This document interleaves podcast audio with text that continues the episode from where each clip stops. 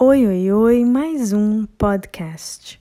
Hoje eu vou conversar com vocês sobre uma pequena fórmula mágica que eu descobri lá atrás, na minha adolescência, em como levar uma vida mais plena. Você sabe, adolescente não é fácil e a minha adolescência não foi fácil. A minha adolescência foi marcada por brigas, por questionamentos.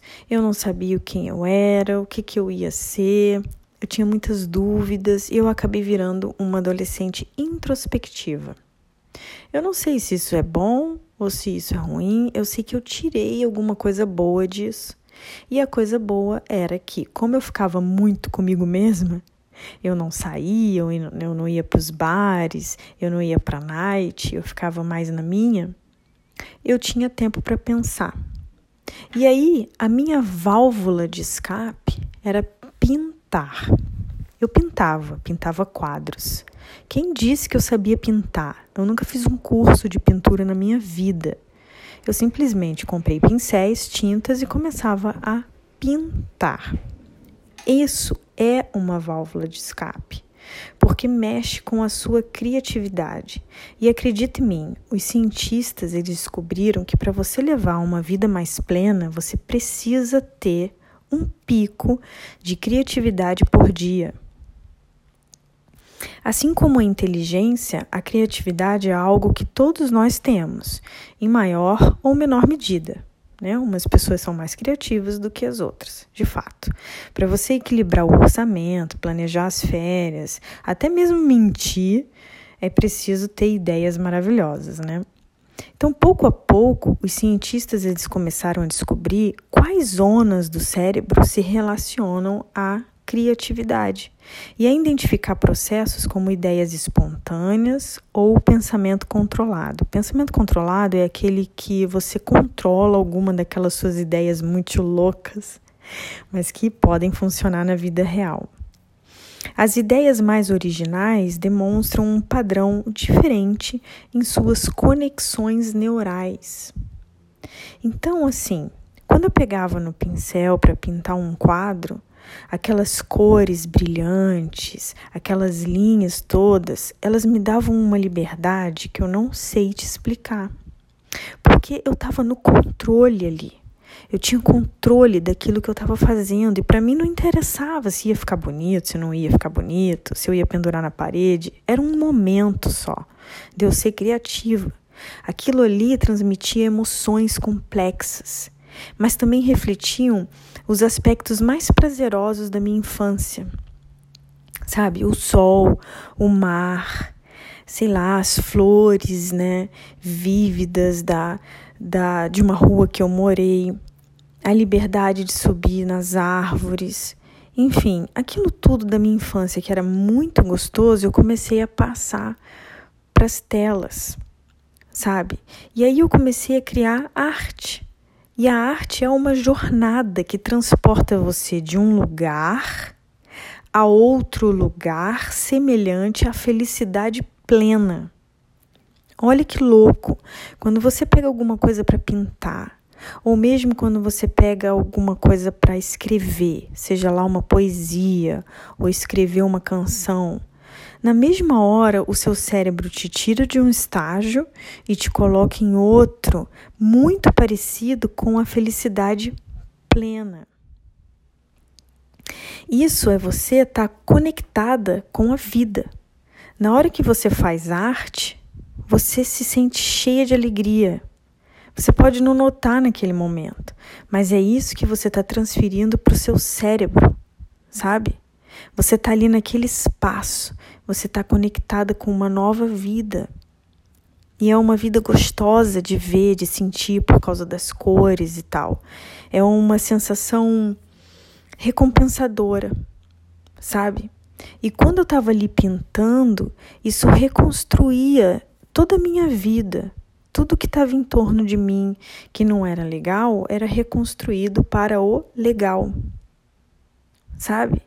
Então, assim, para chegar a esse ponto, sabe, de atravessar as paisagens emocionais mais, sei lá, traiçoeiras do seu passado, o que pode incluir, enfim, uma fase da sua vida que não foi tão boa, não é? Ou uma fase até mesmo da sua infância, não sei. Você tem que ter esse fluxo de criatividade, sabe? Que acontece em muitos artistas, com muitos artistas, né? Com escritores, com músicos. Essa é uma alquimia. É uma alquimia bem notável dos maiores mistérios do processo criativo. É um mistério que a ciência começou a investigar. O que, que acontece no nosso cérebro, sabe?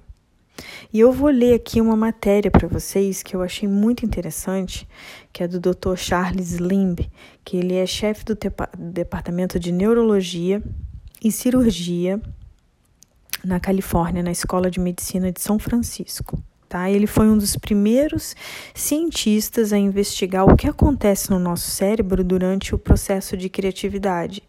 Ele desenvolveu um estudo de imagens por ressonância magnética funcional para monitorar os cérebros de músicos profissionais de jazz à medida que paravam de tocar uma música conhecida e começavam a fazer uma improvisação livremente criativa. Tá? Então, de acordo com o estudo realizado por ele, a atividade cerebral ela muda drasticamente quando a gente se envolve em atividades mais criativas.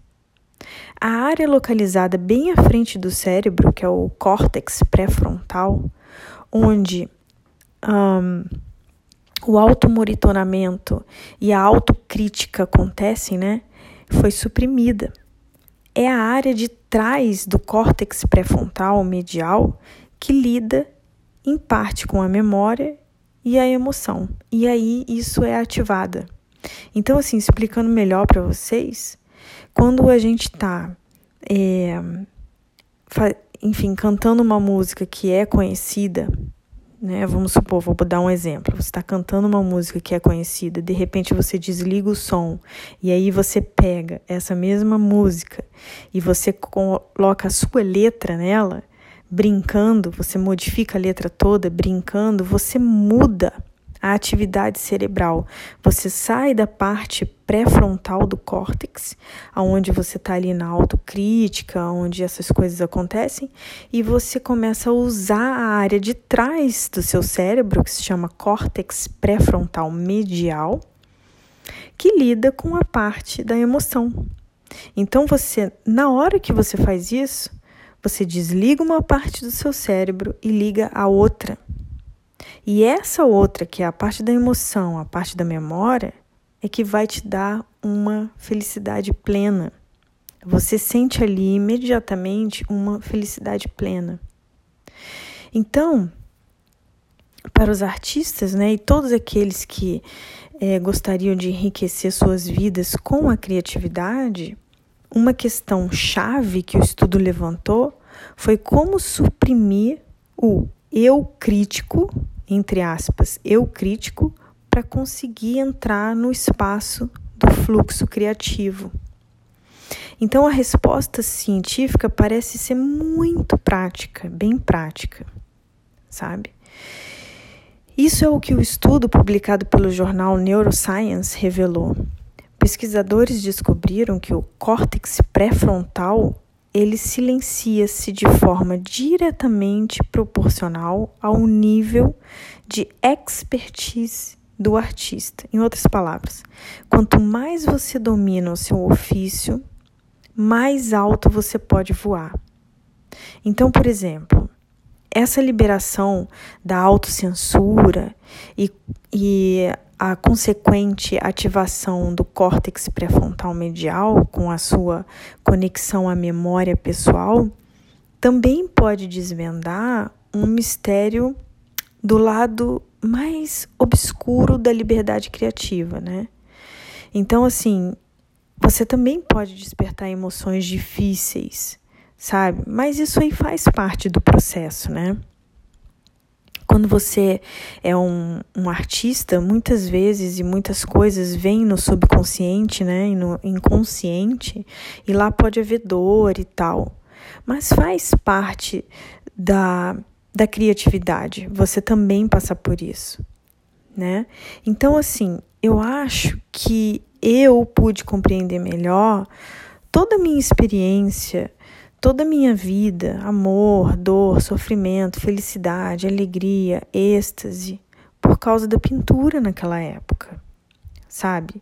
Não tem nada melhor do que você colocar uma vida é, diferente na da que você está vivendo no momento.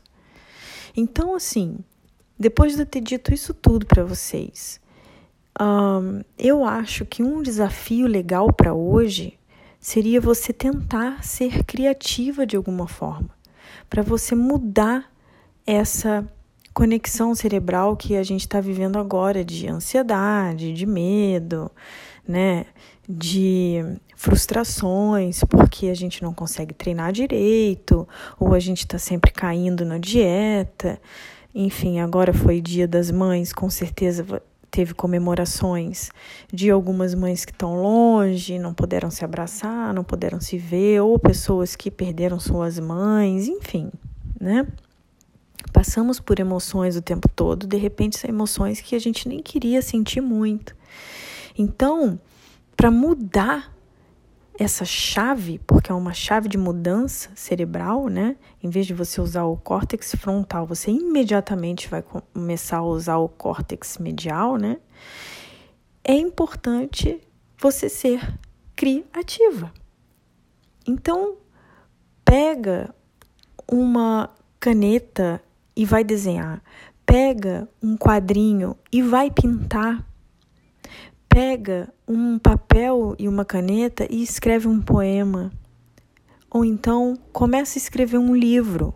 Por que, que você não começa a escrever um livro da sua história? Você lê biografias de pessoas interessantes, você é tão interessante quanto elas. Você com certeza tem histórias muito legais que você viveu ou histórias que você pode inventar, histórias que você pode criar. Todo mundo é criativo.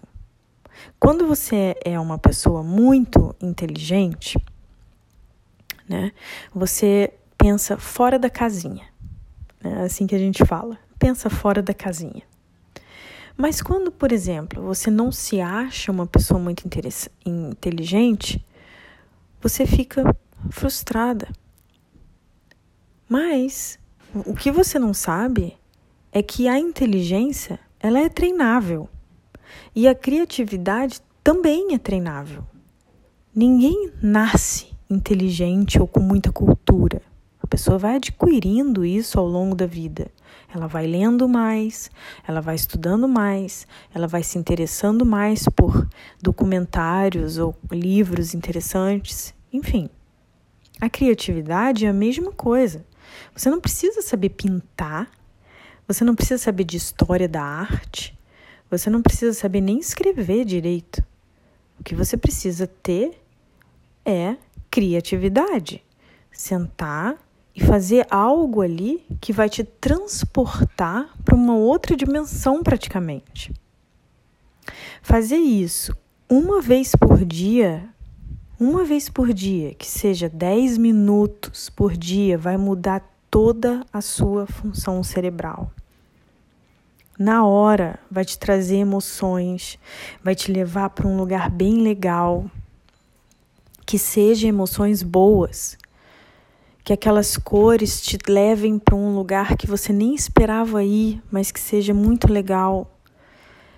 Lembrar de uma viagem que você fez quando você era pequena, que você amou, e tentar passar para o papel ali aquela praia ou as mesmas cores que você lembra. Sabe? O Kiron, meu filho, ele tinha terror noturno. É um problema na hora de dormir que o meu marido também tinha, genético. Fomos para a terapia. Chegamos na terapia, o primeiro exercício que ela fez foi transportar ele para um lugar onde ele se sente seguro. Ela deitou ele na caminha, começou a fazer uma meditação com ele, pegou um papel, uma caneta e falou: tenta passar para cá um lugar que você se sente mais seguro. E ele desenhou o quarto dele. Isso foi muito legal porque nem eu sabia que o quarto dele era o lugar mais seguro para ele.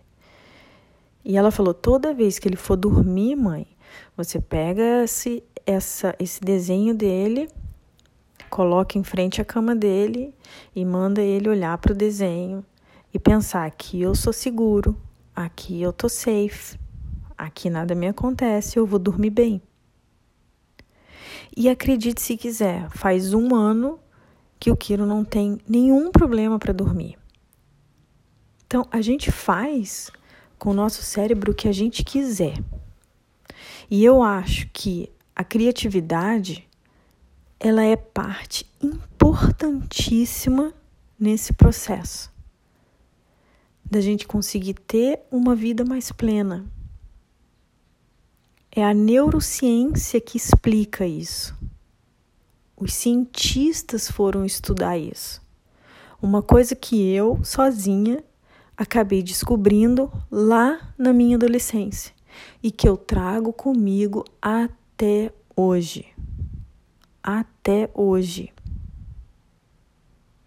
O meu pecado é não fazer isso todos os dias.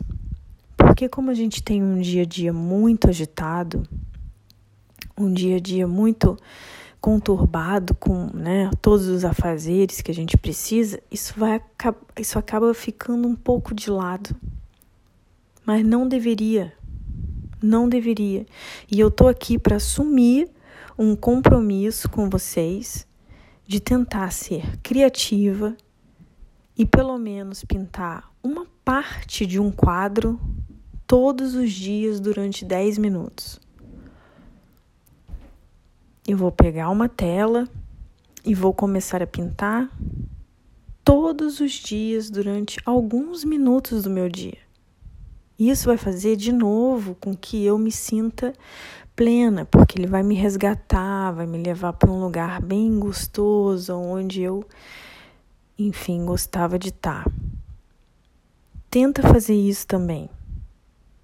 Aí depois você me fala se deu certo. Tá bom? Vamos que vamos.